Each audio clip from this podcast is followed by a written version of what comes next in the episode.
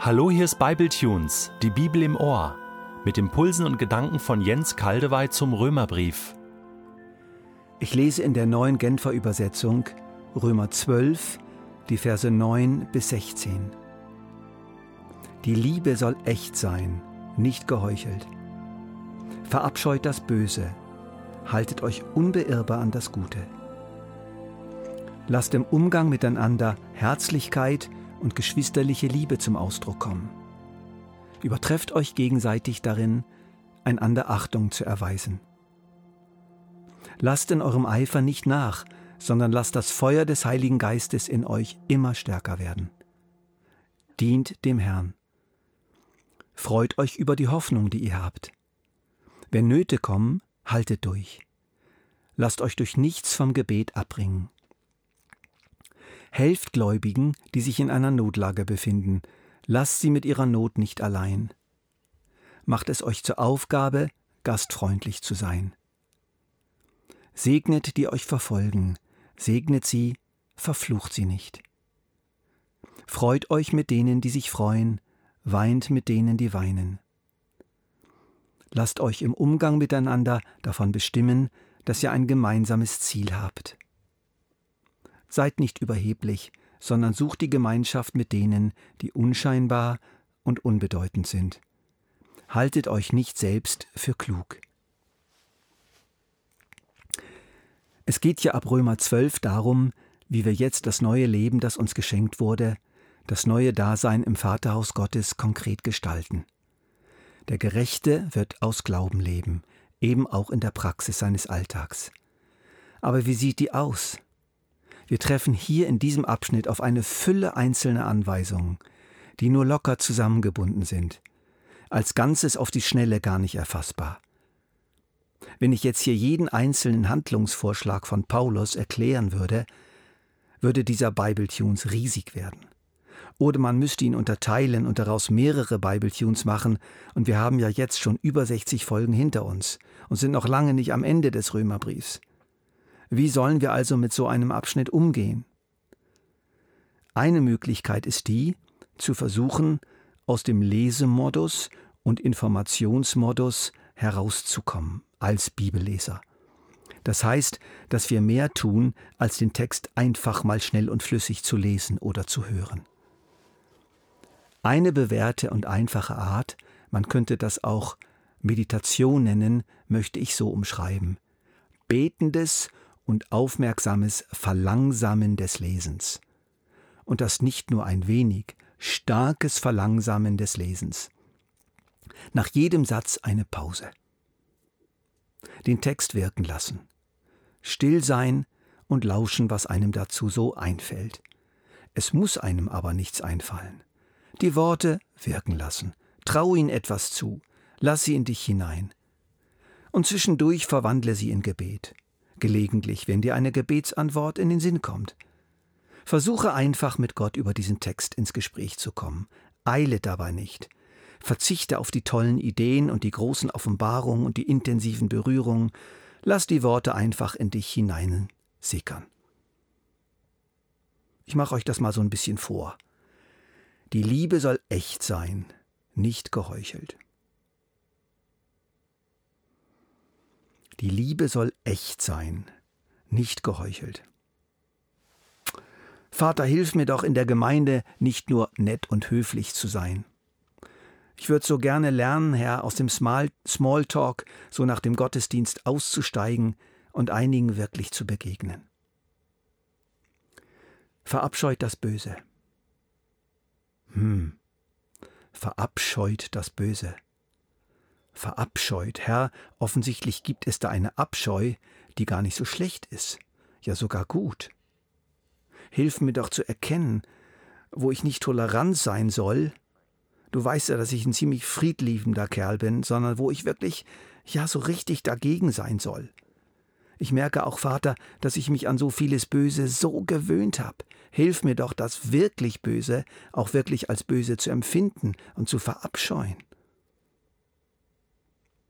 Haltet euch unbeirrbar an das Gute. O Herr, das gefällt mir. Unbeirrbar.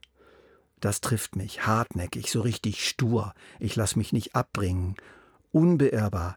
Herr, schreib du mir dieses Wort ins Herz und lass du in mir eine noch größere heilige Entschlossenheit wachsen. Ich habe euch hier mal ein Beispiel gegeben, probiert es selbst aus. Langsames Beten des Murmeln des Textes mit genügend Pausen. Ihr könnt mir glauben, das Wort tut seine Wirkung. Es fällt in den Acker eures Herzens, und irgendwann fällt euch plötzlich eines dieser Worte ein, oder ihr werdet in einer schwierigen Situation herausgefordert, und der Heilige Geist, der in euch lebt, erinnert euch an eines dieser Worte, beziehungsweise ihr macht und denkt plötzlich das Richtige, weil aus dem Untergrund dieses Wort reinwirkt. Es kann euch erinnern, weil ihr es irgendwann aufgenommen habt. Also das ist eine Möglichkeit zum Umgang mit Texten wie diesem, die an sich recht verständlich sind, aber ebenso reichhaltig. Wir können aber auch bei diesem Text bewusst nach roten Fäden forschen, nach etwas, was doch irgendwie diesen Text zusammenhält oder thematisch bestimmt. Mir fällt da Folgendes auf. Paulus siedelt diese Anweisungen vor allem in der Gemeinde an, im Leib Christi, der ja aus vielen Gliedern besteht, aus vielen Jüngern Jesu. Das Leben in der Familie Gottes wird hier beschrieben. So sollen Familienmitglieder miteinander umgehen. Ich stelle fest, wie wichtig die Gemeinde und ihr Zustand für Paulus ist. Er sieht nicht nur die einzelnen römischen Christen, er sieht die Gemeinschaft der Glaubenden in der Stadt Rom. So führt uns der Römerbrief nach den gewaltigen Ausführungen der ersten elf Kapitel mitten hinein in die Gemeinde als unseren ersten großen Wirkungsraum. Das ist beeindruckend. Das stellt aber auch eine Frage an uns. Wie ist deine Beziehung zu deinen Mitchristen, zu deiner Gemeinde? Wir dürfen natürlich dabei die Gemeinde nicht in die Schublade der sogenannten lokalen institutionellen Landes- oder Freikirche pressen. Gemeinde im Neuen Testament meint die echte und verbindliche und regelmäßige Gemeinschaft von Christen in ganz verschiedener Gestalt. Deswegen nochmal, lebst du aktiv in einer Gemeinschaft von Christen? Sonst würden ja auch diese Anweisungen hier gar nicht viel Sinn machen. Obwohl sie natürlich übertragen werden können auf die Menschen in unserer Umgebung sonst, die sind auch mit gemeint, aber vor allem geht es hier um das gemeindliche Umfeld. Das ist hier in diesem Abschnitt einer der roten Fäden. Verhalte dich in der Familie Gottes so, dass es der ganzen Familie gut tut, dass das Familienleben gefördert wird, dass Konflikte bereinigt werden, dass keiner von den Geschwistern zu kurz kommt und so weiter. Gegenseitige Fürsorge, gegenseitige Anteilnahme, mehr als Höflichkeit und saure Pflichterfüllung.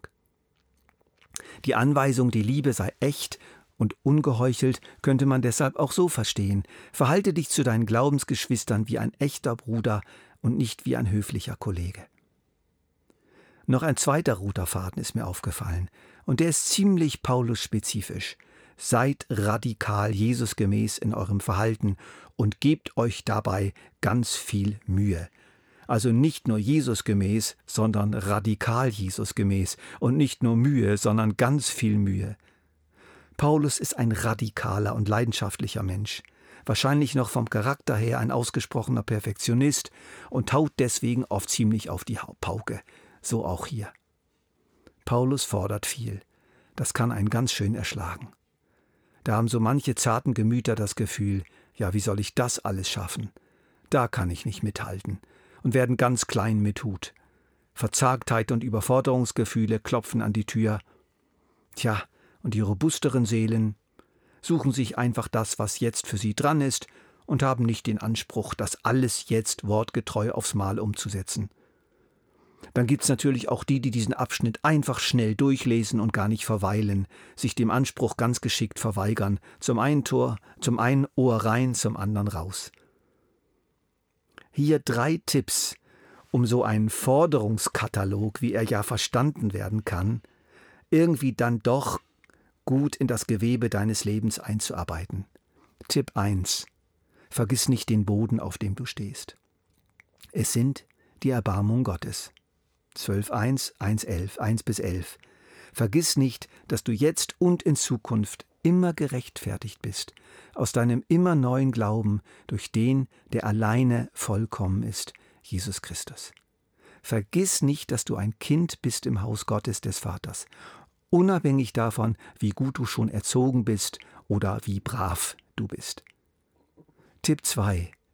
Frag deinen Vater, was von der Liste jetzt für dich dran ist, was du umsetzen sollst und wie. Triff getrost deine eigene persönliche Auswahl. Nicht alles ist für alle. Tipp 3. Nimm solche Forderungen ernst, meditiere sie, verinnerliche sie. Aber nimm sie nicht zu ernst. Das kann man nämlich auch machen. Du stehst nicht unter dem Gesetz, auch nicht über dem Gesetz, sondern neben dem Gesetz. Es ist ein hilfreicher Assistent für dich, der dir Orientierung gibt, aber dich nicht verurteilt. Über dir regiert allein der Vater mit seiner Gnade, und mit ihm kannst du alles besprechen. Er fordert dich, aber er überfordert dich nicht.